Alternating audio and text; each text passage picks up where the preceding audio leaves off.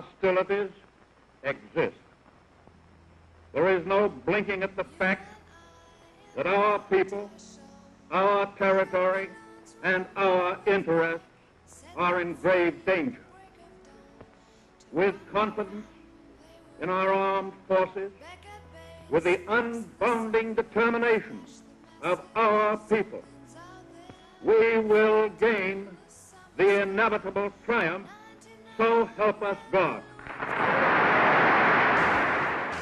I ask that the Congress declare that since the unprovoked and dastardly attack by Japan on Sunday, December 7th, 1941, a state of war has existed between the United States and the Japanese Empire.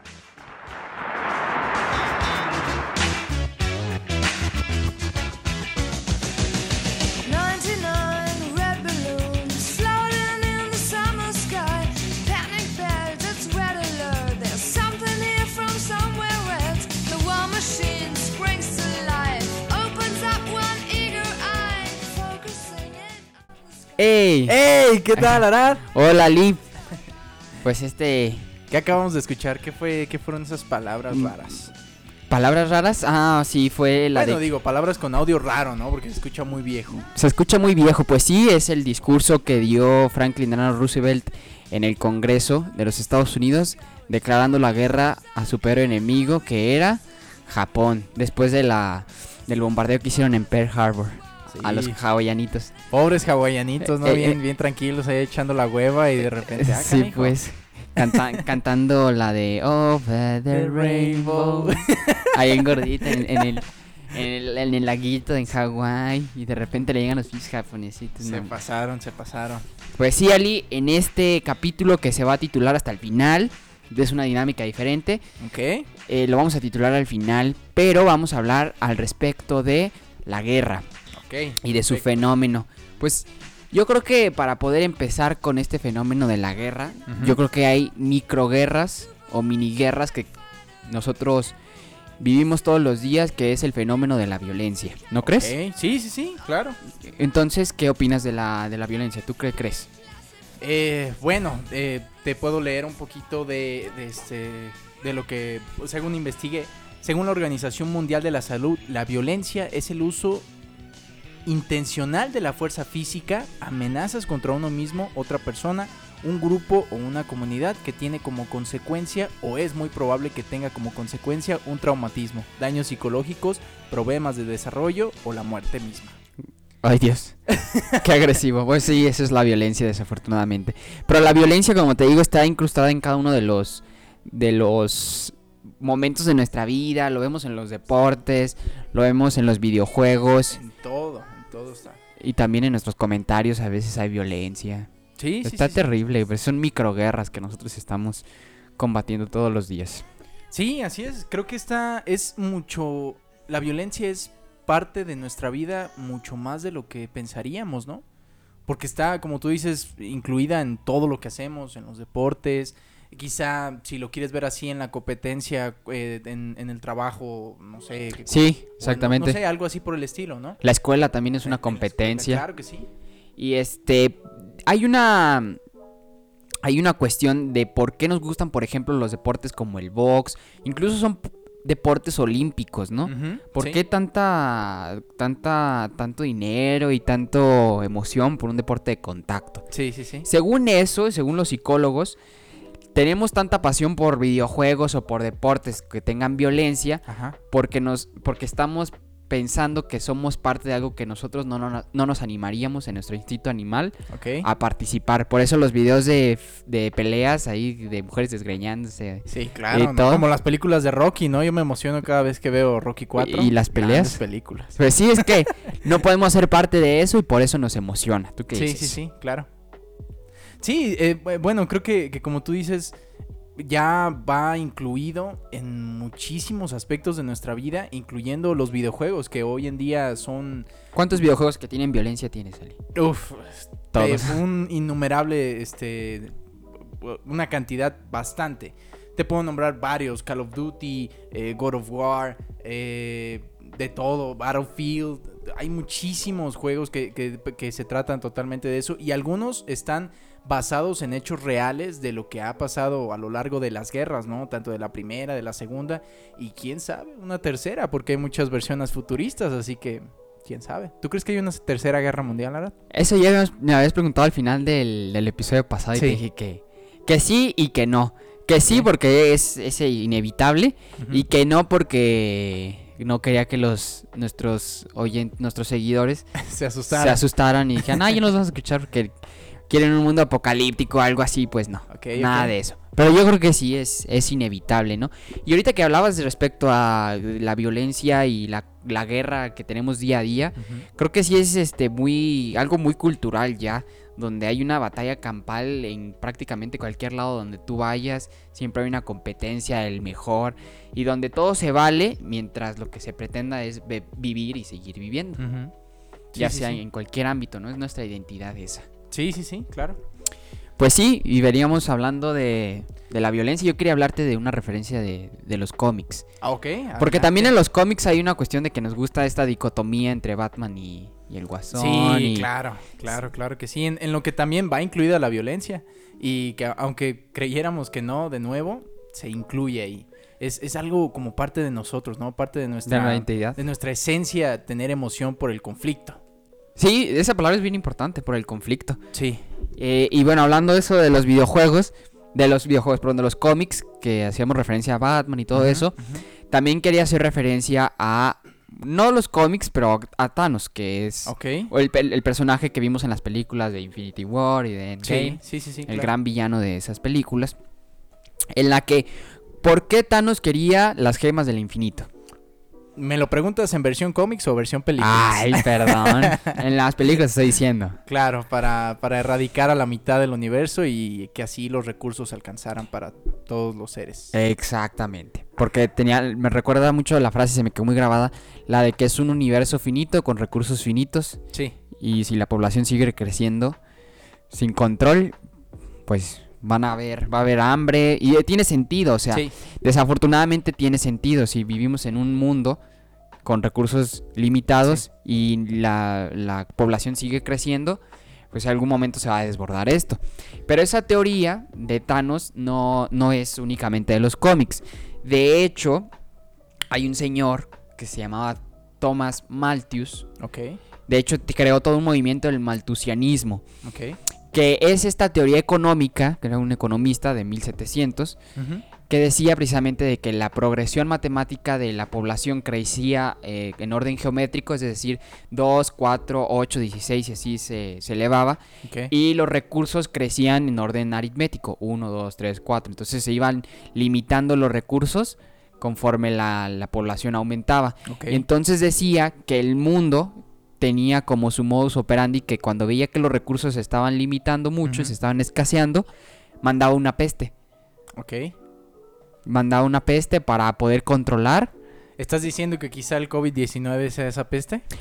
No sé, tal ¿Sea vez. nuestra actual peste? Sea nuestra actual peste, tal vez. Ok. Y sí, y que también, bueno, eso el mundo, que el mundo es una mente que cuando las cosas están saliendo de control, manda una peste para controlar a la especie que está acabando con los recursos, que en este caso son los humanos regularmente. Eso suena muy a la teoría de, de Después de la Tierra. No sé si has visto esta película. No, Protagonizada por eh. Will Smith y su hijo. ajá, Eh, Se trata precisamente de lo mismo. El, el mundo, eh, ya que, de, que vio que los humanos no, no, no, con- Sí. no respondían y, no, y seguían siendo los mismos que siempre hemos sido, como actualmente lo somos.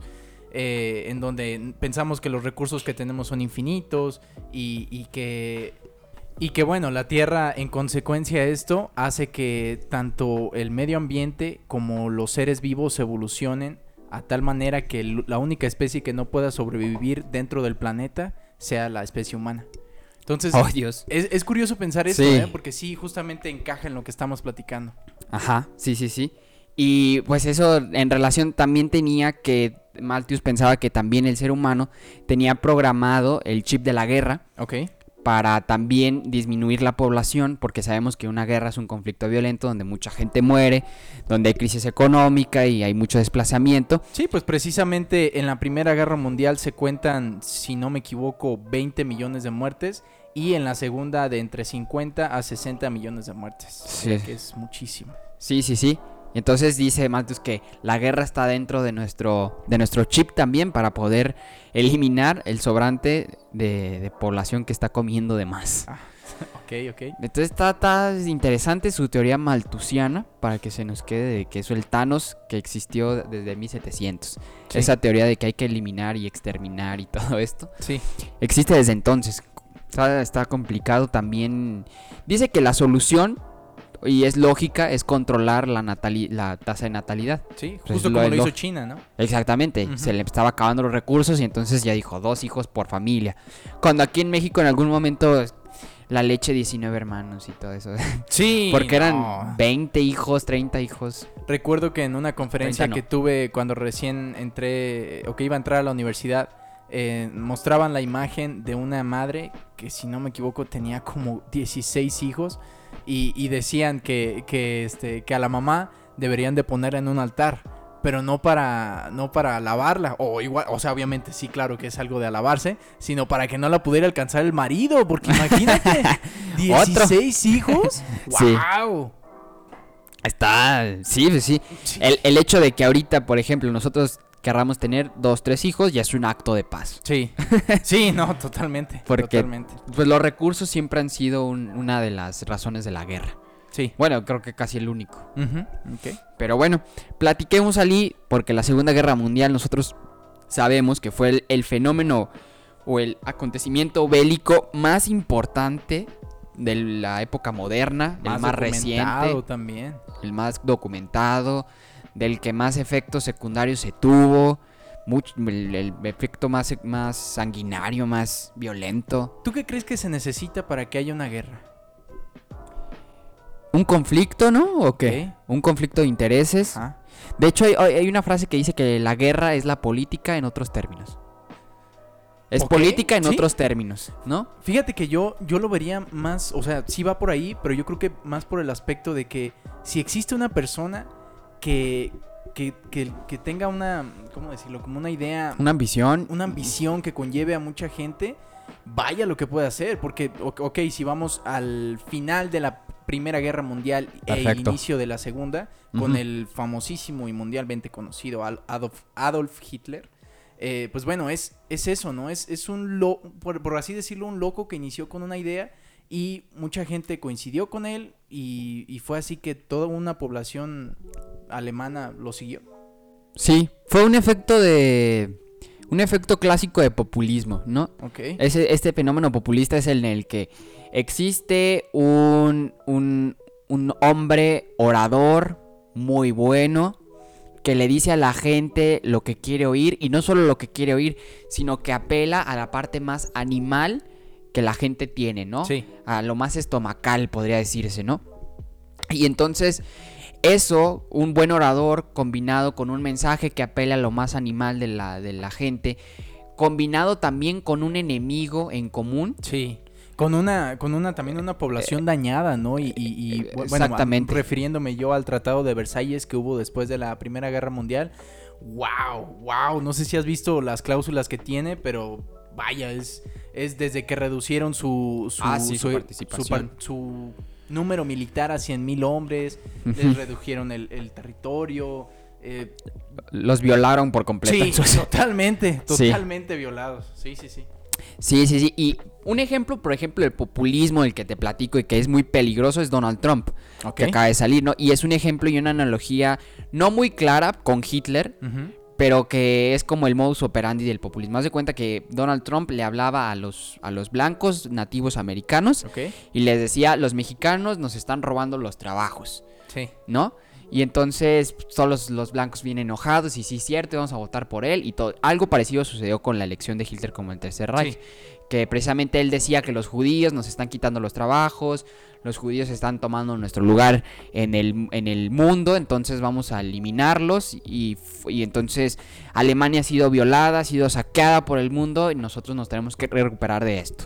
Pero fíjate que contrario a lo que se piensa, el antisemitismo es Sí. un fenómeno mucho más antiguo que Hitler. Sí, y, sí, y que además, o, o sea, no lo inventó él. Desde la Edad Media en Europa los judíos fueron víctimas de discriminación y persecución, a menudo por eh, motivos religiosos. Por motivos religiosos y en, y en el caso de la Segunda Guerra Mundial fue por motivos laborales, principalmente que decían que los judíos como los mexicanos en Estados Unidos Sí. les quitábamos entre comillas el trabajo Sí. y los alemanes nativos o los estadounidenses nativos se enojaron. Vaya, no lo, Eh. había, no, no, no, no lo había visto de esa manera, que se podían relacionar. Sí, sí, sí, se puede relacionar y por eso el, el populismo de Donald Trump es muy peligroso y ese tipo de populismo también. Aquí en México sucede algo similar con Andrés Manuel. También apela a lo más animal de las personas y el enemigo que tienen en común es el conservadurismo El o el, PRIAN. el PRIAN, la mafia del poder y Sí, todo sí, eso. sí. Nada más que como es una entidad un poco más abstracta, no, no hay como un- no, no hay peligro de guerra. En el caso del Tercer Reich, pues sí, había alguien a quien matar o algunos a quien matar. Y fue así como, como Hitler se hizo de una base de militares muy, muy enorme, muy grande.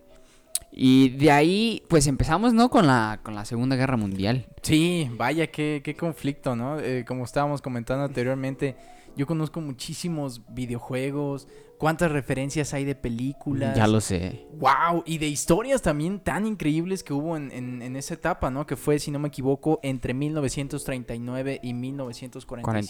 45. Así sí, es. exactamente. Cuaren- ¿Seis años? Sí, ¿verdad? Seis años de... de- Más de o menos, un poquito menos. Pues sí, e- el final de la guerra, recuerdo, estuvo marcado por la- las bombas atómicas en Nagasaki y Hiroshima, ¿no? Ajá. Porque Alemania ya desde el 44 ya había como bajado los brazos, ¿no? Sí. Con la batalla de Stalingrado, que es muy interesante. Hablemos de las invasiones, Ali. Tú tenías Sí. preparado. Sí, hablemos de la, de la invasión francesa. Yo creo que fue el... De Alemania a Francia. Exactamente. Sí. Eh, fue el, el logro más grande que tuvo toda la campaña nazi eh, en, en los años de la Segunda Guerra. Pues sí. Porque vaya que después de, como estábamos hablando, de tremenda violada que le dieron a Alemania, se recuperó de una manera impresionante y a pesar de tener números mucho más bajos que su contrincante, supo tener esa, digo, los, los líderes de en ese entonces del Tercer Reich su- su- supieron aprovechar ¿Estratégicamente estratégicamente, así es.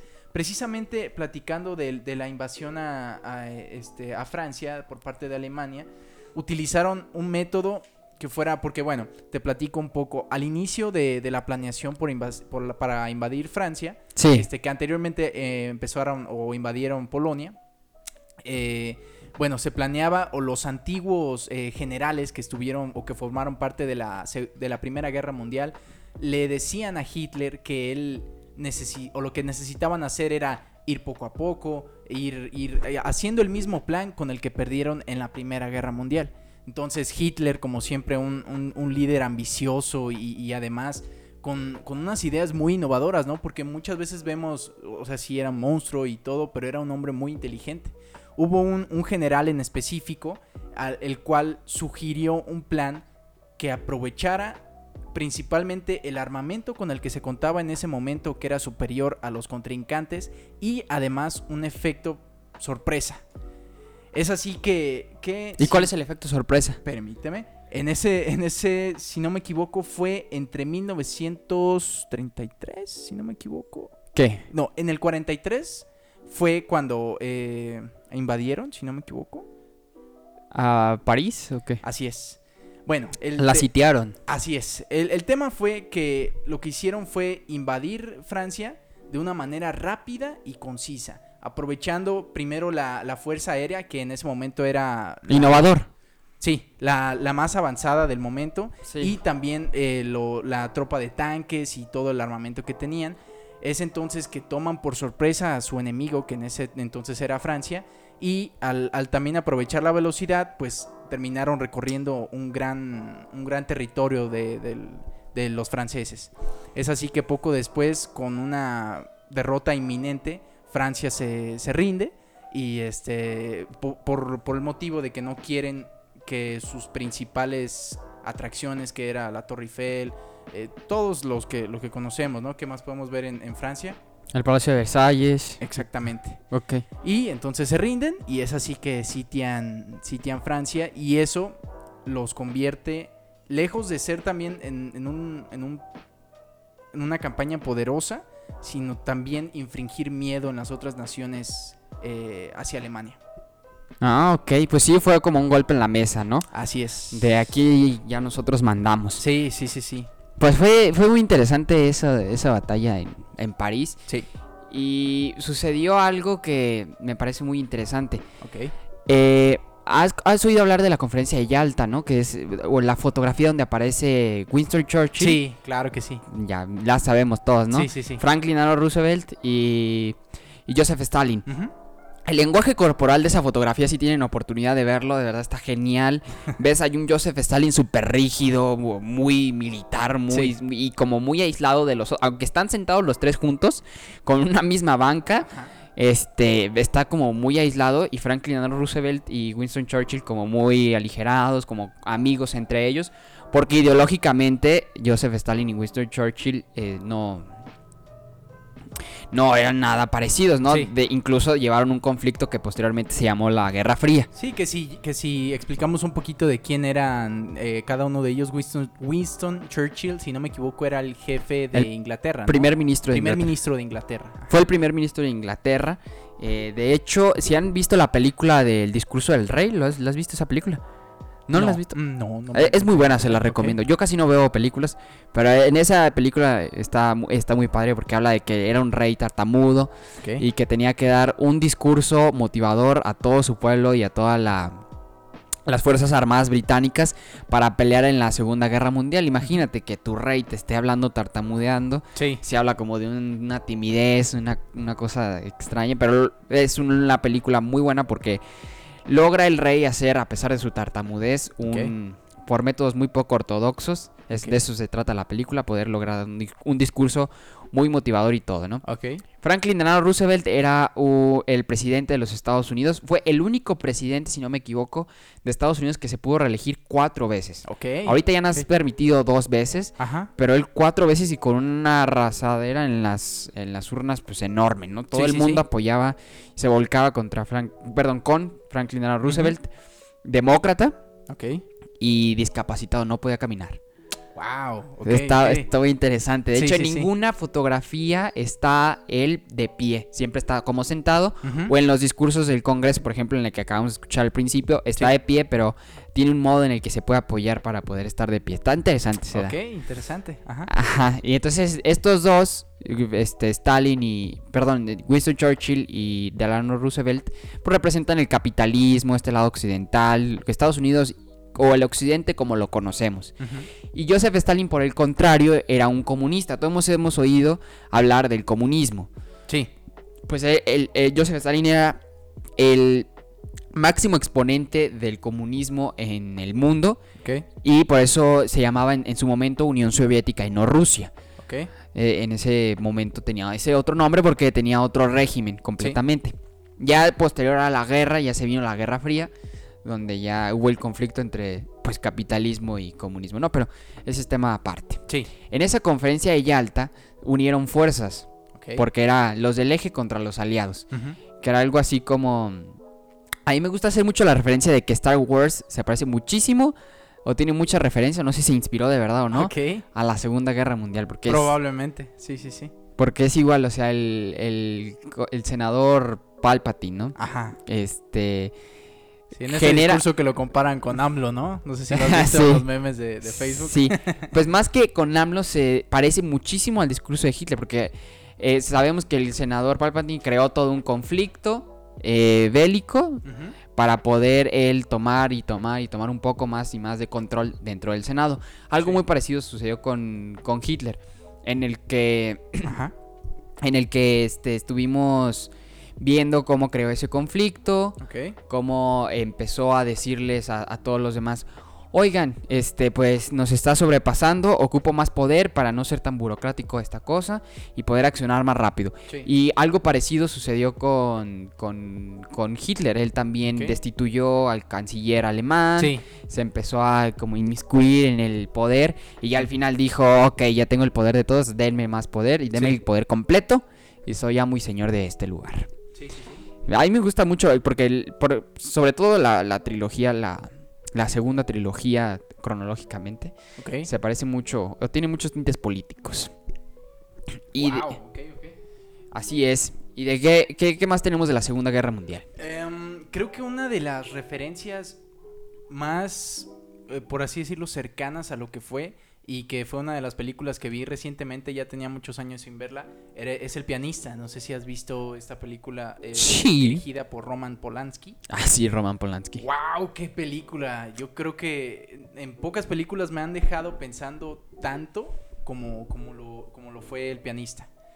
Eh, creo que desde una perspectiva de un judío y, y que fue lo que muchos vivieron, este, desde que primero, si, no, no sé si conozcas más o menos cuál fue la estrategia, por así decirlo, de, de tener a sus judíos en sus en- a los judíos en sus casas viviendo sus vidas primero Ajá. llegándoles llega- llegan, llegaron ellos diciendo ok los vamos a mover a otro lugar este donde van a vivir igual van a tener una casa solo que van a estar todos juntos ok está bien Híjole. todos se fueron dejaron sus hogares y cargaron lo que o se llevaron lo que podían cargar en sus pertenencias no al llegar a este otro lugar donde estaban relativamente bien, eh, diciéndolo así al inicio, porque poco a poco se puede ver en la película cómo es, es normal ver cadáveres, ya sea de niños o, o de, Ay, de Dios. personas de cualquier tipo de edad en la calle pudriéndose. Y bueno, fueron así avanzando, avanzando. El, el encontrar trabajo era algo complicadísimo. Ajá. La comida era algo muy... Eh, ¿Cómo decirlo? Como, como... No había comida para, para la... Era un privilegio la comida para ellos. Exactamente. Eso sí, ajá. Ajá, sí, dime, dime. Eso se llama fascismo. Ok. Ah, ese es el término. Eso que acabas de escribir precisamente, todo esto que acabas de escribir, Ajá. tal cual es la definición de fascismo. Ok. De, de discriminar el derecho a la salud a una persona por pertenecer a un credo o, o algún, o sea, una raza o algo. Que aunque lo veamos lejano, eh, no sé si has visto la situación Venezuela, es, es, pues, yo, yo creo algo similar, ¿no? Porque desde que te, te, prohí- te prohíben eh, comprar ciertos bienes o cierta cantidad de bienes al día y, y que no hay que comer y que, y que hay una inflación impresionante. Vaya, no estamos tan lejos de ahí. Eh, no, pero en Venezuela sucede algún fenómeno más comunista, ¿no? Donde todos son así. No hay Sí. como que hay un sector en específico al ah, que no, se no, les no, hace. o sea, así de... de- No, lo que acabas de escribir de que a una persona por como es se le discrimina ese derecho se llama fascismo. Ok. Y pri- privarle todos esos derechos por eso. Sí. y- Porque privárselo a toda la población se llama comunismo. Sí, sí, sí. Sí, y bueno, avanzando un poco en la película también aparece como después de, de- de tenerlos en esos ciertos hogares, este, Sí. se los llevan ya a un, a un lugar deplorable, Sí. donde, donde están todos eh, en, unas, en unas literas, que es ahí, si no me equivoco, donde comienzan esto de... Los campos de concentración. Exactamente. También aparecen muchas películas de los campos de concentración. Sí, La sí, vida es claro. bella, ¿te acuerdas? Sí, La vida es bella, El niño de la pijama de, De rayas, muchísimas que, que, que relatan, vaya la brutalidad de los alemanes y, y- y la brutalidad como tal del ser humano, ¿no? O sea, ¿Cómo es capaz de hacer eso? exactamente, exactamente, como a un igual a uno de tu misma especie le puedes hacer eso por unas creencias diferentes. Está peligroso. Sí, sí, sí, sí. Pues sí, este quería platicarte Ali Ok. de el símbolo del del, del amor y paz con la manita, ¿no? Que claro son- que sí. es el, el índice y el medio parados, un poco separados, haciendo como un tipo V. Y los demás dedos como abrazándose. Amor y paz. Amor y paz, ¿no? Ahorita vamos a hablar de Sí. eso. Pero fíjate que este símbolo nació y es muy famoso una frase, una frase, una imagen de Winston Churchill haciéndole así, entrando a, a, este, a su casa de primer ministro, haciéndole así, que señalaba, bueno, antes de spoilear qué significaba. Haz de cuenta que el medio de comunicación en la Segunda Guerra Mundial más importante era la radio, ¿no? Sí, totalmente. Por ejemplo, la película de código Enigma. Ok. Oh, muy buena, Sí, muy buena. Alan Turing o Sí, Turing o Alan algo así. Turing, si no me equivoco. Sí, sí, sí. Este, donde es Benedict, Benedict Cumberbatch, Cumberbatch, el, el protagonista. Bueno, ahí se ve que el, el- el pro- el medio de comunicación más importante no era como tal radio, pero no era televisión absolutamente, No. ni internet, no había, o sea, era el telegrama, la clave Morse, Sí. este... y pues, para la población normal, el, La el radio. periódico. el periódico y la radio. Sí, sí, sí. ¿no? sí. Y se sintonizaba. Entonces, en Gran Bretaña, que fue uno de los grandes protagonistas, todos sabemos, de la Segunda Guerra Mundial, Sí. eh, tenían como en cada cambio de programa, tenían en clave Morse la letra V, Ok. que son tres puntos chiquitos y uno largo, ¿no? Y que cuando lo picas en el telegrama o así, Sí. suena tin, tin, tin, tin, Ok. ¿sí? Y entonces en cada programa, cada cambio de programa, salía esta tin, tin, tin, tin, Ok. para que la gente reconociera que aún estaban en guerra y era la V de que vamos por la victoria. Oh, ok, ok. Ok. Y luego la gente empezó a relacionar la V de la clave Morse con las primeras notas de la quinta sinfonía de Beethoven, Ok. que es la de tan tan tan tan Tan. Justo tan, eso tan, tan, tan. Tan, tan, tan, tan, Fíjate, sí. o sea, Sí, tú sí, lo relacionas y, se, y se popularizó tanto la quinta sinfonía de Beethoven debido a la V de Vic- Vamos por la Victoria de Gran Ok. Bretaña. Está muy interesante ese. Wow, ok, ok, buen dato. Ajá. Ajá. Y este, bueno, aquí la ponemos, les ponemos un pedacito de la quinta sinfonía aquí en la edición. Sí, ¿por qué no? Claro. Y bueno, entonces la V, todo el mundo se la sabía en clave Morse escrita. La V se convirtió en un icono, tanto así que Winston Churchill, cuando ya por fin ganaron, Ok. a salir de, de su casa, hizo la señal pues, tan famosísima de. bueno, Victory. de- Victory. ajá, que ahorita relacionamos mucho con amor y paz, Sí, no, pero que realmente era este V de victoria, ¿no? Sí. De ganamos y, y ahí se quedó, ¿no? O sea, es- está súper padre ese, fenómeno de la. V. Ajá. Ya luego se transformó a amor y paz por los hippies, ¿no? sí, sí, sí, sí. Que de hecho, ¿has visto que los japoneses utilizan mucho esto también? En sus Sí, fotos así sí, sí, como sí, de... claro que sí. Por, de- dicen que hay una leyenda que dice que hay, hubo una patinadora estadounidense que en los Juegos Olímpicos se cayó y se rompió quién sabe cuántos huesos y todo y aún así ganó el tercer lugar y que tenía una actitud súper brillante y es con su tercer lugar muy padre Ok. y que hacía mucho esta señal y a los japoneses la, la idolatraron y por eso a los japonesitos se les quedó hacer así por una buena actitud y todo eso. Sí, sí, sí. ¿Cómo ves? No, wow. Muy, muy bueno, ahora, muy bueno. Pero, este, permíteme Ay, pararte pero ya me estoy adelantando, ¿ah? Sí, eh, yo creo que debe de ser hora de que nos un- de que Miguel se nos una a la plática Ay, sí, cierto. y que podamos escuchar la resumidita como en todos nuestros programas, ¿no crees? Muy bien, vamos por la resumidita de Miguel. Ya está aquí la resumidita. dándote guerra para que aprendas desde 1914.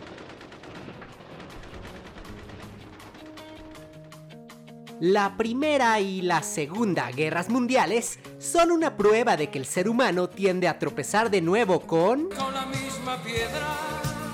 Ajá. Y aunque es cierto que la guerra trae pura muerte, tragedia y destrucción. De vez en cuando también trae datos curiosos que no aparecen en los libros de historia. Pero ni te preocupes, que después de una profunda y exhaustiva investigación de 5 minutos en Google, te traigo los datos más interesantemente innecesarios o ah, innecesariamente interesantes sobre las guerras mundiales.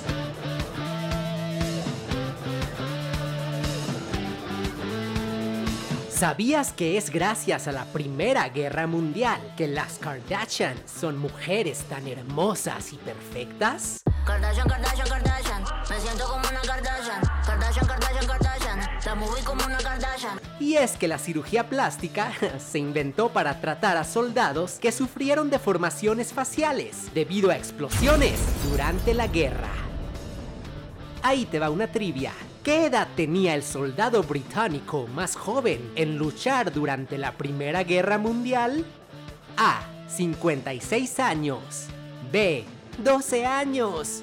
O C. 3 meses dentro del vientre materno.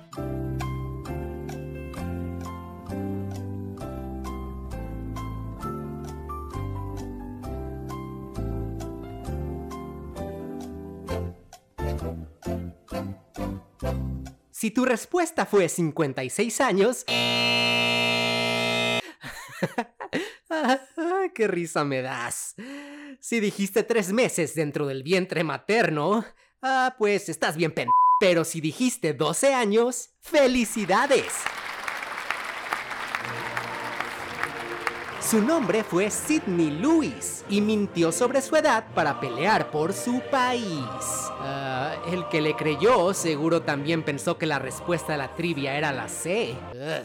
Para evitar que los alemanes causaran miles de muertes con los bombardeos sobre la ciudad francesa de París, las autoridades tomaron la decisión de construir una réplica de la ciudad de la Morge al norte de Francia, que sirviera como blanco para las bombas.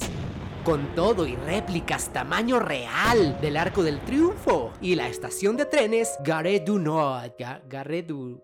¿eh? Ga- Gare? Gare du Nord. Ay, no sé, no sé francés. Perdóname. Durante la Segunda Guerra Mundial, los soldados británicos recibían solamente tres hojas de papel sanitario al día. ¡Tres! Y uno aquí pensando que los judíos la tenían difícil. Ay, es, broma, es broma. En un giro de eventos más inesperado y dramático que cualquier capítulo de La Rosa de Guadalupe, el sobrino de Adolfo Hitler, William Hitler, sirvió en la Marina estadounidense durante la Segunda Guerra Mundial. Hitler contra Hitler. ¿Quién se lo hubiera imaginado?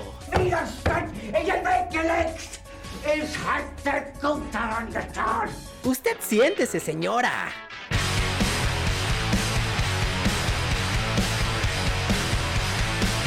Fue una resumidita que quedará para la historia. Ahora de vuelta con Arad y Ali.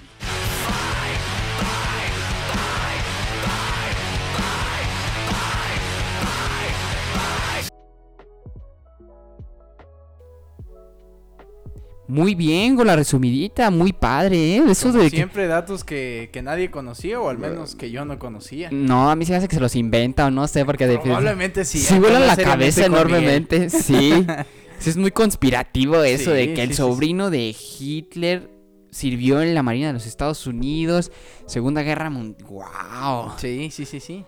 Un tema que tocó y que me parece muy emocionante porque justamente el semestre pasado en mi carrera lo acabo de ver, que fue lo que dijo sobre la cirugía plástica.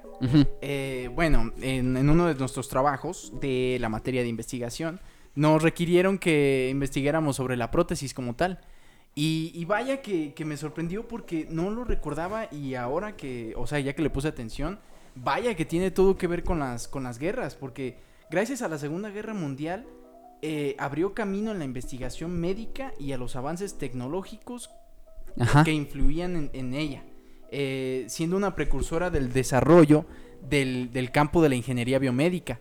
Que Ok. esto fue debido a que todos los, los soldados que quedaron sin brazos, sin manos, que mm, como Deformadas las caras. Exactamente, como lo mencionaba Miguel, eh, con una deformación en el rostro, Sí. dio pie a que se pudiera avanzar muchísimo más y, y que, y que podamos ver lo que ahora es las prótesis faciales, que si no me equivoco, eh, conocí la historia de una este, escultora mexicana que, que hacía esos trabajos, que por si Ok. tú, tú le dabas una foto de lo que era quizá tu, tu cara y ella lo hacía tal cual.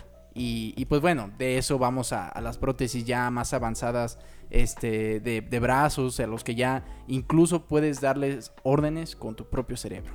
¡Wow! Está, está interesante. Todo un tema. Pues sí, fíjate que ese tema está interesante de que las guerras, a pesar de que sacan lo peor de la humanidad y también lo mejor en el sentido de bondad, de que hay más compasión, ¿no? Sí. Al final de la... Pues es muy famosa la fiesta que hubo en Nueva York del, del- después de la, del final de la Segunda Guerra Mundial, donde todos abra- salen abrazándose Sí. y besándose, un marín ahí abrazando a una enfermera y todo Sí, sí, sí. pero también saca eh, o- o hay mayor inversión en ciencia y tecnología que en momentos de paz. Sí, totalmente. Porque es donde es cuando urge, es cuando se necesitan las cosas ya y entonces pues, Como sí. la carrera espacial, ¿no? De Estados Unidos y Rusia. Fíjate que ahí aguántame. Ok, Este- no te adelantes, pero sí, este eso es más adelante. Ok. Pero fíjate que ahorita que estábamos hablando de lo de Beethoven, que, que te platicaba, esa, esa, esa pequeñas notas musicales de tin, tin, tin, tin, Sí. dice Beethoven que la llamó la llamada al destino. La llamada de tu destino o algo así. Que porque le preguntaron su secretario, oye Beethoven, ¿y qué significan esas, esas, to- esas tonalidades? Eso en 1800. Ok. Y Beethoven le dijo, ah, es que si el destino llega a tu puerta, es así como suena. Ok. Ay, y, que, y que no era coincidencia que solo fuera, que fuera Beethoven un alemán igual que Hitler. O sea que Hitler también le iba a llamar el destino sí, sí, sí. de esta forma. Así como Beethoven dijo que, bueno, ya lo entendimos, Sí. ya lo cachamos.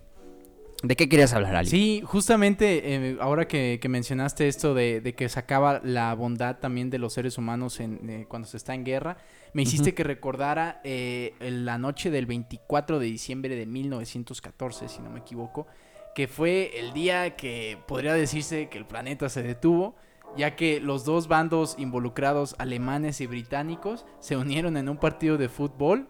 eh, y, Ah, sí, sí, no sí. sé si lo conoces, Sí. este, eh, cuan- bueno, yo he visto un video, si no me equivoco, sale en una película, la verdad desconozco en cuál sea, pero sale un, un soldado británico, si no me equivoco, con una bandera blanca el día de, de Navidad, era justamente Navidad, y se Sí, ponen a compartir ahí historias, juegan fútbol, eh, de- incluso en la película se ve cómo se cortan el pelo y todo.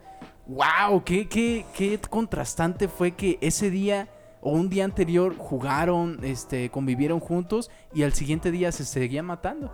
Eh, Eso, no manches, eso lo- lo- tenía una frase al respecto ¿Ok? que fíjate que, que sí es cierto, porque fíjate que Jonathan Jazz dijo ¿Ok? que es un fotógrafo. Ah, no, perdón. Eric Hartman. Ok. Eh, Este, Eric Hartman, que es un fotógrafo de la Segunda Guerra Mundial, Sí.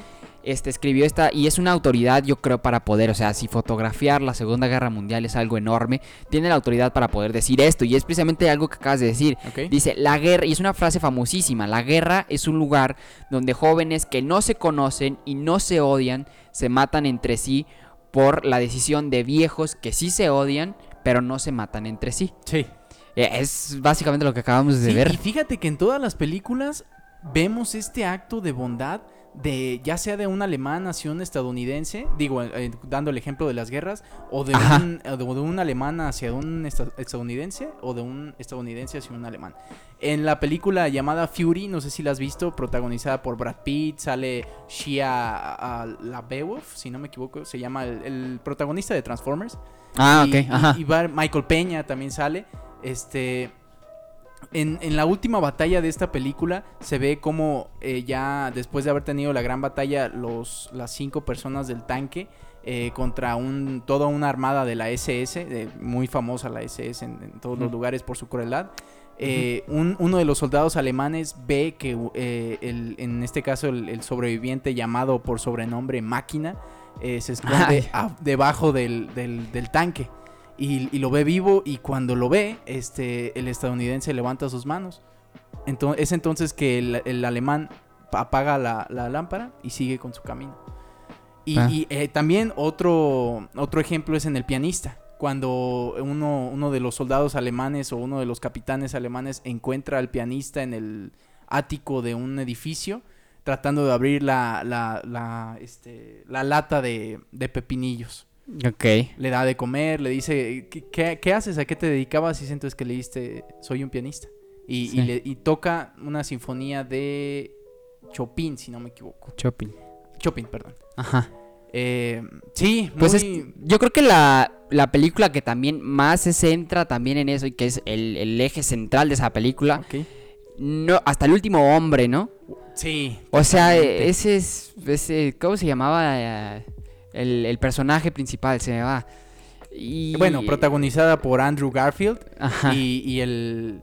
Y el, el Es protagonista Ross, llamado es Desmond 2. Desmond 2, ándale, ese mero. Pues se basa básicamente en eso. Sí. En esta frase se basa de que son gente que no se conocen y no se odian Sí, por decisión de viejos que sí se conocen, sí se odian y por su culpa se están matando. sí. Pero o sea, pe- o sea, hay un momento en el que, o sea, te pones a reflexionar y dices, él no me ha hecho nada. Sí, sí, sí, sí. Eh, Hay una cuestión de honor y yo creo que sería importante preguntarle a alguien que, que, o sea, que está formado en la marina o en Que en el justamente ejército. a eso va a ir nuestras entrevistas, ¿no? Al final la- las pondremos, esa es la pregunta central, o sea, Sí. ¿por qué, o sea, qué, qué hay de honor o qué hay, o qué tienes que defender cuando tienes que defender algo así, ¿no? Sí, sí. O sea, sabemos que la soberanía y que todo esto, pero hasta qué punto y qué hasta qué punto es guerra y hasta qué punto ya no ya no debería ser, ¿no? Sí. Ya no debería existir. sí, sí, sí. Pero bueno, está muy interesante inagotable este tema por completo. Sí, totalmente. Podemos hacer un parte 1 y un parte 2. Sí, de- de- definitivamente tiene infinitas referencias y infin- es un es un tema muy muy chido. Muy interesante. Qué bueno sí. que escogimos este tema, muy interesante. Pues sí, Ali, este, vamos a, a platicar acerca de una entrevista, ¿no? Que Sí, de muy- la sorpresa del episodio del día de hoy. Tenemos a un sargento, un comandante, un Sí, capitán no, que es... permíteme decirte que eh, es un capitán. eh, Ok. en- para ser más exactos, el capitán segundo, médico cirujano Sebastián Alejandro Ochoa Rodríguez, Ajá, eh, que nos va, nos va a hacer favor de eh, respondernos algunas de nuestras dudas.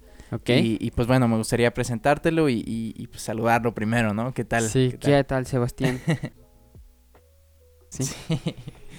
Bueno, eh, tuvimos varias ideas sobre las preguntas que queríamos realizarle y, y, pues bueno, vamos a iniciar. La primera era, eh, nos surgió la duda de cómo, bueno, Ajá. respecto a algunas de las películas que vimos, ¿no? De, de que quizá después de un combate o algo así, eh, los soldados quedan como traumados, ¿no? O tienen ciertas, este, eh, daños psicológicos. Y pues bueno, nos vamos a la primera pregunta que es eh, ¿cómo se prepara a un soldado física y también psicológicamente para un combate? Sí, sí, sí. Vamos a ver qué nos dice Sebastián, capitán. Bueno, aquí en, en el, hablando del medio militar, de los soldados mexicanos, existen múltiples eh, centros de adiestramiento para personal militar en los cuales pues se prepara físicamente mediante acondicionamiento físico, ¿no? Que es este, principalmente eh, la realización de, de carreras, eh, caminatas, eh, también pues mediante eh, lagartijas, barras, etcétera. Eso es hablando de- del acondicionamiento físico, pero también se adiestra para el uso de armamento, para el uso del terreno, camuflaje, supervivencia, eh, pues en, en múltiples áreas. Y pues para el combate, pues muchas veces es este ayudando al soldado a subirle la moral. ¿De qué manera? Mediante, mediante cantos, mediante arengas, mediante eh, pláticas motivacionales. Siempre se, se prepara a un soldado en todas esas áreas. Ok, muy interesante. Ok, ok, ok. Una arenga. ¿Qué es una arenga? Eh, según eh, San Google, discurso en tono solemne y elevado que se pronuncia para enardecer o levantar los ánimos, especialmente el de carácter militar o político. Ah, ok. En la primaria cantábamos uno, ¿no? Sí. El de se levanta en el mástil mi bandera. Ah, ok. um, ¿No lo cantaste no, ese? bueno, en mi, en mi primaria no, no éramos así. Ay, sí, cómo no. Pero fíjate que también le, le platiqué o le mandé unas preguntas a un amigo que está estudiando marina. Ok. que ok. Se llama Gersen y le mandamos un saludo. Creo que es. Ok, un saludo, ejercer. Este, le, él estudia en Veracruz, me parece. Y entonces también dice que en la escuela naval se forjan marinos de guerra. Pero esto me lo mandó por mensaje porque dice que no, no pueden grabar audios allá, ¿no? Ok, ok. Y dice, sin embargo, México es un país de paz con las naciones. Aún no forma parte de la OTAN, que es la organización, bueno, es como el, el ejército del mundo, por así decirlo. ok. Pero nada más está como Estados Unidos o países europeos. Pero que México no tiene el armamento para poder incluirse en una guerra mundial aún. Ok. ok. Está interesante. Muy bien. Se forman marinos de guerra, pero no es, no, México no está en guerra. Ok. Eso es muy interesante. Y, y, pues bueno, me, yo bueno, le- la otra pregunta que nos gustaría hacerle a- al, al capitán Ajá. es este, ¿cómo cambia una persona después de haber experimentado un combate, no? Porque imagínate estar en, en esa experiencia y, y- y cor- que, que- que corra peligro primero tu vida, quizá la de tus amigos, tus compañeros y, y quizá a lo mejor puede que, que sí fallezca alguno. Entonces, ¿cómo cambia? Sí. Pues hablando del, del ejército mexicano en el que su, su política es meramente pacifista, es decir, que no tiene conflictos con ningún otro país, eh, al soldado mexicano pues principalmente se le prepara en el combate, por ejemplo, al narcotráfico, ¿no?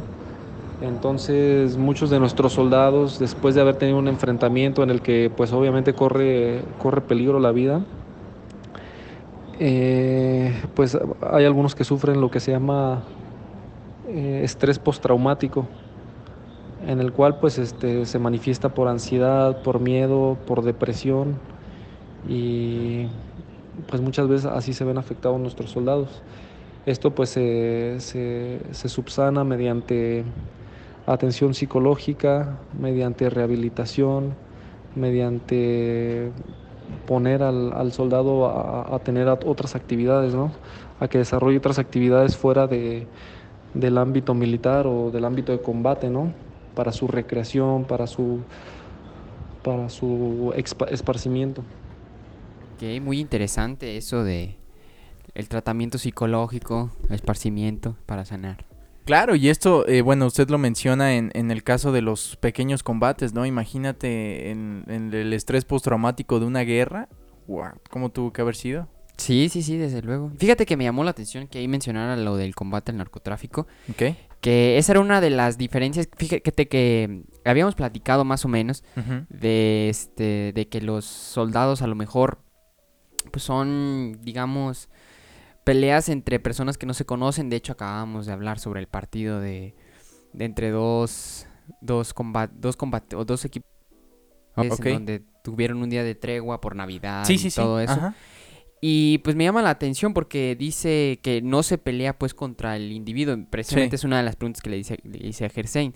Oye, pero, o sea, ¿cómo es posible esto? Y dice, es que no peleas contra el otro, peleas contra los ideales del otro. Claro. Eso me parece muy, muy interesante. Eso justifica de cierto modo eh, las guerras en ese sentido, ¿no? Porque se- son, entre- son entre personas que no se conocen, Sí.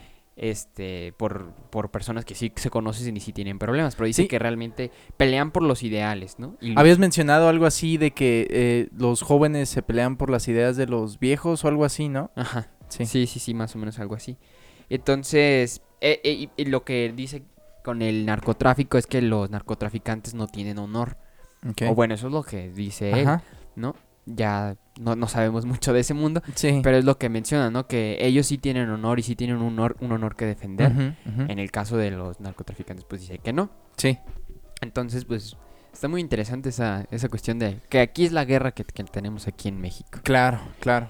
¿Cuál es la Eh, bueno, vamos con la siguiente. Eh, nos surgió la duda de eh, que, bueno, tú no sé si tú conozcas alguna clase de mitos urbanos, este, re- con referente a la milicia, ¿no? Que de repente se dice que ah, son muy brutales en los castigos o, o que se mencionan varias cosas. Entonces, nos gustaría conocer qué, qué mitos urbanos conoce usted que haya desmentido al unirse a la milicia. Ok. ¿Cuál es el principal? Pues la verdad que no, no se me viene a la mente ningún mito, no sé si porque ya estoy tan habituado al, al medio militar que no, que ya no los veo como mitos, sino como realidades.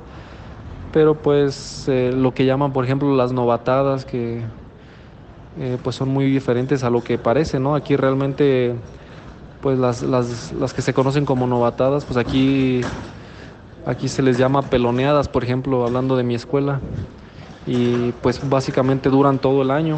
¿Por qué? Porque pues al final de cuentas eres cuando cuando recién ingresas eres el, la persona o, eres del personal más más novel y pues tienes que hacer muchas cosas, por ejemplo, no sé, bolear bolearle los zapatos a tus a tus superiores, planchar y pues son, son costumbres que, que se acostumbran. Muy bien, muy interesante eso de bolearle. Me hace, me hace recordar a la película de, de Forrest Gump. No sé si recuerdas esa parte donde está con Bubba Gump y que están haciendo muchos deberes y él está diciendo caldo de camarón, caldo, eh, eh, camarones salteados, camarones empanizados y todo esto. Bueno, en esa parte se ve cómo los ponen a hacer ciertos deberes, como en una es limpiar los baños con, un, cepillo, de, dientes, entre Esa es muy cosas. famosa. Sí, sí, sí. Yo creo que sí es parte de la novatada entonces. Sí. Eh, bueno, ahora para referirnos más a usted como médico militar y no nada más como un militar, eh, nos gustaría saber qué diferencia hay entre un médico militar y un médico civil. Muy, muy interesante. La diferencia es que es el adiestramiento militar que tenemos. Eh, pues como bien lo, lo dices, eres médico militar. Al inicio, antes de, de entrar de lleno a tu carrera de medicina, eh, sufres o pasas por un, por un entrenamiento militar que consiste en supervivencia, en uso de armamento, en adecuada vestimenta de, de- los uniformes. Entonces yo creo que esa es la principal diferencia, acostumbrarte a los horarios militares, a, a, pues a todo lo que conlleva ser un militar, ¿no? Saber los toques militares, eh, los horarios, el uso de uniforme, etcétera. Eso es lo que principalmente lo diferencia. Y para especialidad, pues sí hacemos examen, hacemos el, el examen nacional para aspirantes a las residencias médicas, al igual que todos los médicos civiles. Y como nosotros hacemos nuestras especialidades casi todas en el Hospital Central Militar, haces un examen más para concursar y quedarte aquí, pero primero tienes que pasar el, el, el nacional. Ok. Ok, muy, muy interesante, ¿no? Es una especialización. Más que, o sea, todos tienen como el mismo rango, ¿no? Así es. Y ya de ahí te es. especializas y ya ves para dónde. Ok. Qué perfecto. interesante. Sí, ¿Hacia dónde vamos? eh, vamos hacia otras preguntas que van derivadas de la misma, que, eh, bueno, nos gustaría eh, preguntarle es, primero, no sé si conozcas del ENARM, que es el examen nacional de especialidades, nos, no sé si, si ellos cuenten con algún otro tipo de procedimiento para acceder a la especialidad, o si es el mismo al que todos los civiles, este, Ajá. se, se o Sí. tienen que realizar, ¿no? Para poder especializarse. Y entre ellos también la, la pregunta de que si tienen acceso a, a todos los hospitales o solo específicamente a los hospitales militares. Ok. Pues como, como te, te- te decía, pues principalmente todas las especialidades las realizamos en el Hospital Central Militar. No tenemos muchas veces la necesidad de andar buscando en otro hospital. Sin embargo, cada, en- como en cada especialidad eh, hay rotaciones de externado en la cual pues rotas al Instituto de Neurología, al de Cardiología, al de Pediatría, al de Psiquiatría. Entonces yo, por ejemplo, te hablo de mi especialidad que es radiología, me toca rotar en hospitales civiles y sí tengo acceso en ese sentido. Ok. Que sí tiene acceso entonces a todos los hospitales y demás. Ok, excelente, excelente. Eh, pues bueno, ya para terminar, la última pregunta es, bueno, nos, de- te- nos surgió esa duda, ¿no? De cuáles son los hospitales militares de mejor nivel dentro del país y por qué. Yo, te- yo pensé que iba, iban a atender a Andrés Manuel en alguno de ellos.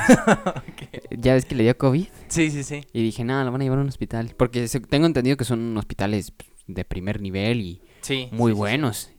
Y con los mejores doctores que, que pudiera que pudiera haber. Pues sí, ¿cuáles son los hospitales?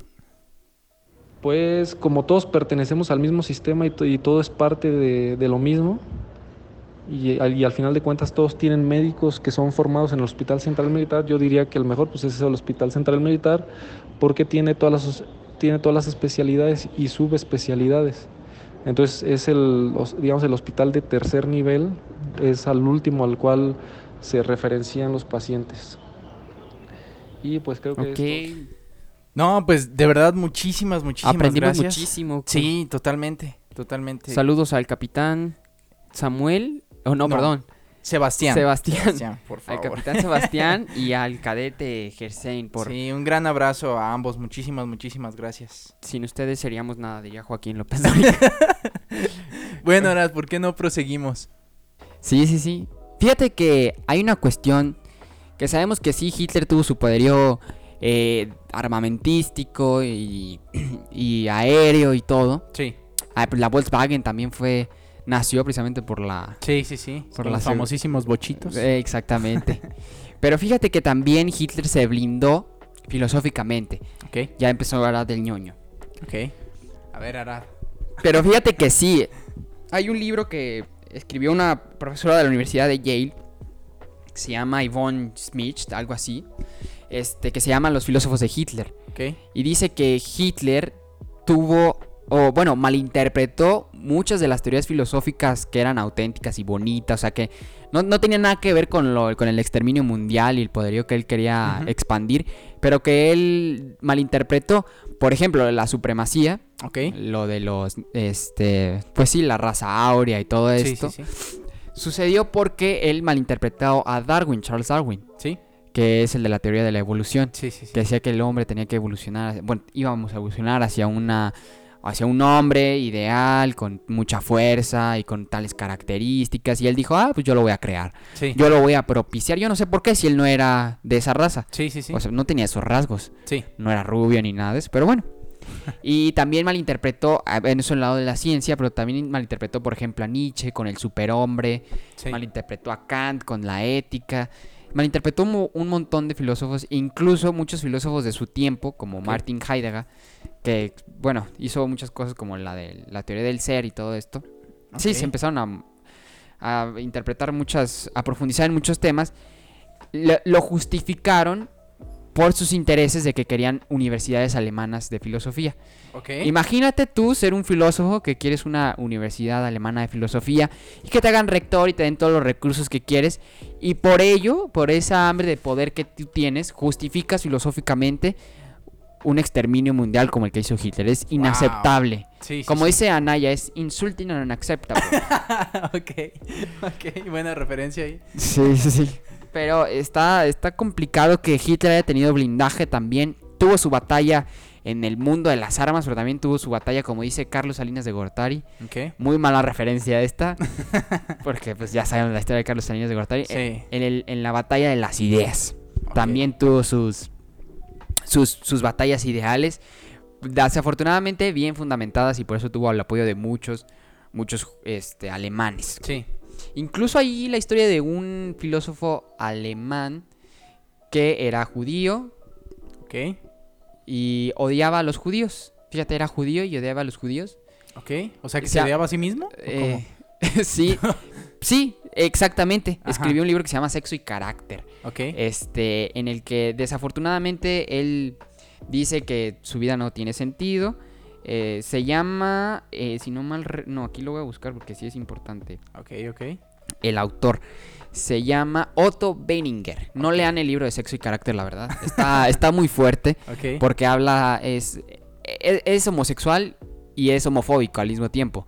Es judío y es antisemita al mismo tiempo. Ok, ¿y cómo puede ser eso posible? Sí, pues lo justificó muy bien en su libro de sexo y carácter. Y al final, él, bueno, sí estaría más o menos bien que dijera esto. Ok. Pero él inspiró mucho a Hitler, enormemente. Muchas de las cosas que él habla de que la, la raza judía es una raza basura, que no sirve para nada. Obviamente te lo estoy platicando en términos muy coloquiales. en Sí, sí, sí, Filosofía claro. muy avanzada. Y en el mismo cuarto, fíjate, en el mismo cuarto donde vivió Beethoven, en la, en la misma universidad, él compartía cuarto con él. O sea, 1800 estoy hablando y 1900. Sí. Pero en la misma habitación, digamos la habitación 4, Ok. que era de Beethoven en su momento. Él ahí vivió, ahí estudió y ahí se suicidó. Ok. Y se suicidó con un disparo no en la cabeza, sino con un disparo al corazón. Diciendo, así haciendo referencia que su muerte era una muerte, o el mundo tenía ya un mundo sin corazón y ya muy racional. Ok. Por eso mató al, se mató disparando al corazón y no a la cabeza. Ok, ok. Porque era una muerte del, de lo bonito y de lo todo esto. Sí, sí, sí. Y la victoria de lo racional. Por eso Hitler apelaba al corazón. Porque no quería que muriera, por así decirlo. Está muy interesante la batalla de las ideas que también tuvo. ¿Cómo ves? Wow, muy interesante. Muy interesante. Quería hablar de la Guerra Fría, que fue el postguerra Ok. de la Segunda Guerra Mundial. Sabemos la, que la guerra de chistes, si no me equivoco, que se le llamaba algo así, ¿no? la guerra de- no, no conocí que se le llamaba de esa forma, ¿eh? Sí, ahorita lo investigamos bien. Ok. Pues bueno, resulta que la Guerra Fría. Bueno, Alemania pierde y se reparte en Alemania. Entre precisamente la Unión Soviética. Sí. Entre los tres que mencioné hace rato: Winston Churchill Sí. y Franklin Roosevelt. Resulta que Winston Churchill, o sea, que es Gran Bretaña, Estados Unidos, decide no, este, por así decirlo, colonizar. Alemania, esa parte de Alemania que les había tocado. Y deciden formar una Alemania auténtica, más bonita, que es más o menos como la Alemania que conocemos ahorita. Sí, sí, sí. Y del otro lado, la otra parte que se quedó Joseph Stalin, se creó la famosa Alemania comunista, dividida por el también muy famoso Muro Muro, de Berlín. Berlín. Sí, sí, sí. Exactamente. Es así como nace la Guerra Fría. Ese muro de Berlín no era solo un muro físico, si también, sino también era un, mun- era un muro ideológico. Y entonces, a Estados Unidos ya había desarrollado la bomba atómica, pero la había desarrollado de un modo en el que un avión iba y la lanzaba. Este, la Unión Soviética, posteriormente el Rusia, también ya estaba desarrollando sus propias armas atómicas. Sí, sí, sí. Pero antes de desarrollar las armas atómicas, lo que dijeron es, oye, ¿por qué no hacemos algo que pueda lanzarlos yo desde aquí? Ok, Y es así como nació la NASA en Estados Unidos. ok, ok. La NASA ahorita ya es un pan de Dios y no mata ni de ahí se manda robotcitos a Marte. Sí. Pero de hecho fue una agencia de inteligencia bélica. Por eso, por eso mencionábamos que no Ajá. querías que, que tomáramos ese tema No. anteriormente, ¿verdad? Pues Ya sí. tenía- ya estabas preparado. Ok, ok. Sí, sí, sí, exactamente. La NASA no es cierto que, que, bueno, o sea, ya ahorita pues sí. Sí. Pero la principal misión de la NASA por la que la financiaron y tanto dinero le invirtieron al principio fue para que creara los primeros satélites que conocemos y no para comunicarnos, sino para poder lanzar satélites desde Estados Unidos hacia otras partes del mundo. Sí, sí, sí. Y pues los famosos botones nucleares que, Sí. que, que tiene el maletín nuclear que tienen y los códigos nucleares y todo, Sí, sí, sí. pues nacieron gracias a la NASA. Ok. Y la agencia también en la Unión Soviética también tiene su, propia agencia. Entonces la, la Guerra Fría se llamó Guerra Fría porque en sí no hubo como un derramamiento de sangre, sangre, como tal. Pero había esa, ese miedo así como el- si estuviéramos tú y yo en una mesa. Sí. y así como de que el primero que se mueva es el que... Sí, sí, sí, como el, el típico con la musiquita, ¿no? De Exactamente, ¿no? De que saca la pistola y ahí los dos... exactamente en los duelos vaqueros. Exactamente. Y creo que el mundo ahorita está más o menos así. ¿Sí? Todavía. Sí, desde luego. Sí, sí, sí, con conflicto de quién? ¿Con Corea del Norte? Pues o- con todos los, los que tengan armas nucleares. El Es- primero que la lance, pues ya vale chetos, ¿no? Que es, Sí, sí, sí. Bueno, al principio era Corea del Norte, Ir- Irán, Rusia y Estados Unidos son los que tienen ahorita. Está peligroso. Sí, sí, sí, sí. Justo eh, eh, acabas de, de- de tomar un, un tema muy... que me parece muy interesante y que requiere también de, de que se analice muy bien, que fue el, el ataque a las Torres Gemelas. Digo, no sé, dirás quizá como que tiene que ver esto, pero si lo vemos así, regresando al primer tema de- del podcast, la violencia y, y- y también los intereses territoriales y también de recursos, ¿no? Sí, Porque yo, bueno, ya, ya nos estamos metiendo a lo mejor en, en muchos, en muchas polémicas y en, y en este, conspiraciones o algo así. Pero ¿tú realmente crees que, que haya sido un acto terrorista o no crees que quizá más bien haya sido algo con causa en, en- en- o con una finalidad más bien de recursos más que de, de guerra? O sea que como tomar- terrorismo? tomar lo que estás pretendiendo decir, si te entendí, es que Estados Unidos lo hizo para tener una justificación de atacar a un país que tenga petróleo. Exactamente, jus- ¿Cómo justo- estás pensando eso? No, Justo, luego que sí. justo como cuando este se, se dice también, ¿eh? eso es otra, Sí. ya empezamos con las teorías con- conspirativas, se dice que, que cuando y México entró a la Segunda Guerra Mundial fue a causa a que unos, en, se dice que unos submarinos, no sé si fue alemanes o algo así, hundieron unos barcos petroleros de México. Y más bien se sí. dice ahí que el que entró en esa, en- o que lo- los que los hundieron no fueron realmente los alemanes, sino más bien Estados Unidos. Para ¿Para, que qué? se Para hacerlo aliado. Sí, sí es cierto. Fíjate que una de las cosas que, que es cierto que es que la- las guerras son por recursos. Sí.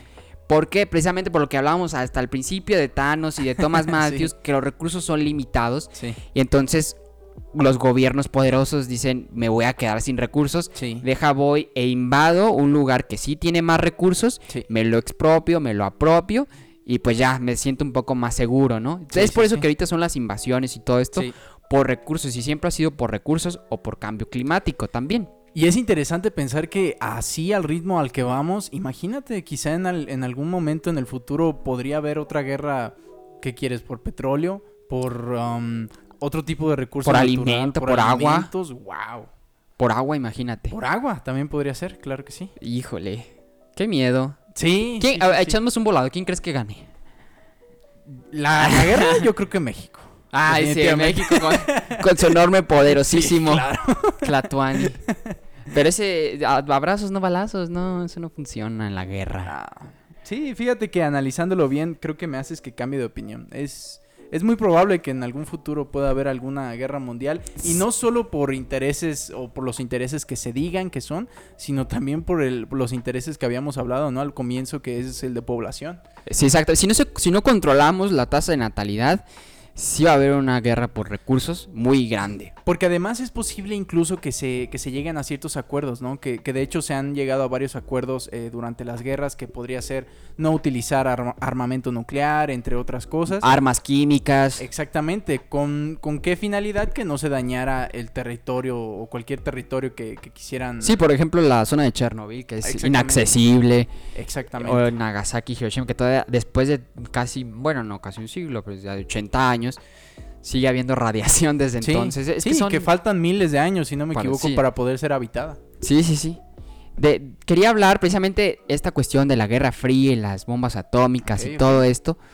Del símbolo de amor y... Bueno, del símbolo de amor y paz es el de los hippies, ¿no? Quería Sí. hablar de los hippies. Ok, ok. Los hippies son, en contraste a, a los soldados, pues estos movimientos pacifistas, amor y paz, un churrito de marihuana, LSD, hongos alucinógenos. Sí, Las sí, sí. camisas eran así como un... Súper holgadas. Súper holgadas y tenían esta como color, pero es que, se había caído cloro o algo así. Sí, sí, sí. ajá. Precisamente era como lo que ellos veían en sus viajesotes en- con el ayahuasca. y o sea, se, se, viaj- se habían hecho unos viajesotes y los publicaban en prácticamente todo lo que, lo que veían. Sí. Y me dio curiosidad, dije, ¿habrá hippies latinoamericanos? Yo sé que esto no es... ahorita hablo de los hippies bien como movimiento pacifista. Ok. Pero fíjate que conoces a Chicoche. ¿No, No. conoces a Chicoche de la canción de De Kenchon? Esos ojos que Ok, miran ok. bien"? Sí, sí, sí. Ok, ajá. Y Rigo Tobar, Ok. mi amiga, mi esposa y mi amante. sí. Perdónenme Sí, porque sí, no canto bien, pero. que ellos son los referentes hippies de Latinoamérica. Ok, ok. Pues, Está curioso, está muy curioso. Yo dije, habrá, porque, pues sí, de, de, estado- de, bueno, del lado anglosajón, sí podemos reconocer a muchos, ¿no? Yoko Ono, Sí, John, John Lennon. Lennon, Paul McCartney, los Beatles, The Who, sí, sí, sí. Credence, la de la canción de Have You Ever Seen the Rain? Sí, sí, Ah, claro. no. Have you e- Pues esa, ¿no? Pues, y me dio curiosidad. Bueno, los hippies pues son este movimiento pacifista que desglosa la palabra hipster, si no mal recuerdo, Que son cuestiones pues más más este pues sí, más fumadotas. Ok, y ya que hablas de los hippies, no sé si conoces eh, de dónde nació el, este símbolo que es como, Ah, como sí. un circulito y Del luego tiene una nuclear. rayita, que fue, eh, si no me equivoco, eh, Sí, sí, sí. el que lo creó fue el trazo de una pluma de Gerald, Gerald Holton, si no me equivoco. Ajá, sí. Y, y que fue miembro de la campaña del desarme nuclear. Desarme nuclear, precisamente para allá iba. Que, que como en esta cuestión del ar- desarmamiento nuclear y todo, que precisamente un zamorano, este, por el tratado de Tlatelolco. Ok, Ah, sí, no, espérame, sí, algo así. Un zamorano, este, García Robles, ganó el premio Nobel de la Paz precisamente por el tratado de no proliferación de armas nucleares. Sí, sí, sí. Un aplauso. Ni lo conocíamos, yo creo muchos Vaya, zamoranos. y, y qué, qué chido pensar que es zamorano, fíjate, wow. No Sí, de aquí, o sea, hay, una, hay un parquecito muy olvidado, el que está por las palomas. Bueno, aquí no vale la pena Sí. platicar de eso. Pero fíjate que hablando de esto de los hippies, quería decirte que los hippies estaban. A, a ver, pongamos en comparativa a un Hitler y a un hippie. Ok. Yo sé que está como muy fumado, pero pues sí, estoy hablando de los hippies. Pero un Hitler hablaba sobre absolutos, ¿no? Hablaba sobre reglas universales, Sí, sobre un orden universal. sí. Los hippies, por todo lo contrario, pensaban en un, un orden individual en el que cada quien pensara lo que es correcto por miedo a que los absolutos ocasionaran lo que ocasionaron, Sí. ¿sí? Entonces es así como nació la posmodernidad en el mundo y es actualmente en el que vivimos, Sí. en el que cada quien de algún modo crea su propio código de ética. Ya cada quien sabe qué es correcto, ya cada quien decide de qué modo trabajar y jalar, ¿no? Sí, sí, sí, claro. Y eh, bueno, no sé, eh, ellos son los culpables de algún modo de que de este relativismo, de que cada quien decide lo que quiere. Sí. Tiene sus pros, pero también tiene sus contras. Eh, podemos hablar de eso en otro capítulo sobre la posmodernidad. Claro, claro que sí, claro que sí lo podemos. ¿Querías platicarme algo más? Eh, pues nada, o sea, yo creo que una de las referencias más chidas que tenemos de, de los hippies es en. En Forrest Gump. Ah, sí, cierto. sí, Sí, cierto. Toman ahí un poco o, o mucho de, de ese, de ese tema de los hippies, ¿no? Sí, sí, sí. Está muy interesante. Yo creo que, como conclusión, hay algo esperanzador y no en esta frase Ok. que dice que hacer guerra no es una parte intrínseca de la naturaleza humana, pero tampoco la paz. Ok.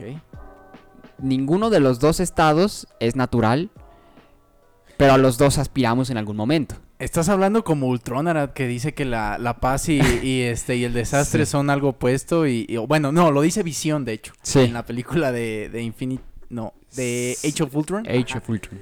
Eh, sí, dice lo mismo, ¿no? Que, que piensan que el, que el orden y el desastre son pues polos opuestos y... Sí, sí, sí, hablan de eso, Ajá. precisamente, y de que piensan que a lo mejor y son algún momento estados naturales del ser humano, pero aunque aspiremos a la paz y ocasionemos la guerra, ninguna de las dos son parte de nuestra naturaleza. Ok. Parte de nuestra naturaleza, según algunas teorías, es el, el yo. Ok. El, el yo como proyecto, ¿no? Sí. Y, a- y eso hablamos en el primer capítulo, me acuerdo, sobre la COVID, hijos Sí. de la COVID, que era el yo como proyecto, el conocimiento del auto-yo. Sí. Pero en ese es peligroso pensar demasiado en el yo porque deja, deja de existir el tú y empieza a existir el e. Ok. ¿Qué es que son este juego de pronombres? Que dejo de existir el tú como que empatizo contigo o simpatizo contigo y empiezo a ver el él. El él es el enemigo a vencer. Sí, y entonces sí. ahí empieza otra vez el, el- el problema, ¿no? El, otra vez la guerra y no es natural, pero es parte de nosotros. Es, es una dicotomía, es una cosa extraña. O sea, no es normal, pero es parte de nosotros, pues sí. Sí. Hay que- gracia en nuestros actos, diría Visión. Sí, como hablábamos en el episodio pasado, ¿no? Sí. Pero yo creo que como conclusión y todo esto, yo creo que como nosotros nos corresponde en este estado de paz, por así decirlo, porque ya hay una, pues sí, el número de muertes por guerras pues, ha disminuido enormemente Sí, desde, la, sí, sí, desde la Segunda Guerra Mundial. Yo creo que nos queda como, pues, evitar las guerras individuales, las mini microguerras que te hablaba al principio. Sí, sí, sí. Ajá. Como por ejemplo, saltarte la fila Sí, es un acto de guerra. claro. Este, faltarle al respeto a alguien es un acto de guerra declarado. Sí, sí, sí. Si nosotros empezamos a eliminar o a sesgar ese, esas microguerras como les O llamo, algo tan sencillo como un partido de fútbol, ¿no? ah, Un- desde luego. Una... Pues sí. O sea, por puras cosas animales nos peleamos. a veces. Exactamente, ¿no? Ujú. Apelar a la parte más humana que tenemos, Sí. deshacernos un poco de lo estomacal y de lo visceral y todo eso y pues empezar a progresar como humanidad, ¿no? Sí, Y formar un cambio en ti mismo, ¿no? Creo que es, eso es algo en lo que podríamos llegar a concluir, que es primero cuidar, cuidarte a ti, respetar a lo mejor tus propias tus propios pensamientos y no creer que las otras personas piensen igual que tú y además cuidar el planeta, que eso es algo yo creo que por lo que podría Y ocasionar no tengas tantos hijos también. Exactamente. Sí, sí, sí. Ta- tal vez y Cómprense una tele con su esposo o su esposa. Tal vez sí eso de que eh, respetar y no creer que las demás gentes piense como ti, como tú, perdón, sí es importante, pero también hay veces que la gente sí piensa, o sea, imagínate que te enfrentes a un Hitler otra vez, pues no vas a respetar sus ideas No. y no claro vas no. y sí vas a querer que piense no como tú, pero deje de pensar como es. Sí, pero es que es- eso ya sería otro extremo al que dudo, la verdad, que, que lleguemos de nuevo, pero igual quién sabe. Va a llegar, Ali. Bueno, para que nos sigan escuchando otra vez, me voy a limitar. No voy a decir nada. Amor y paz. Amor y pasará. Cuídate mucho, la guerra de los sesenta y tantos minutos Así es, ese va a ser el nombre. de nuestro, de nuestro programa. Como siempre, un gusto y muchas gracias a las personas que nos escuchan. Cuídate, love and peace. Love and peace.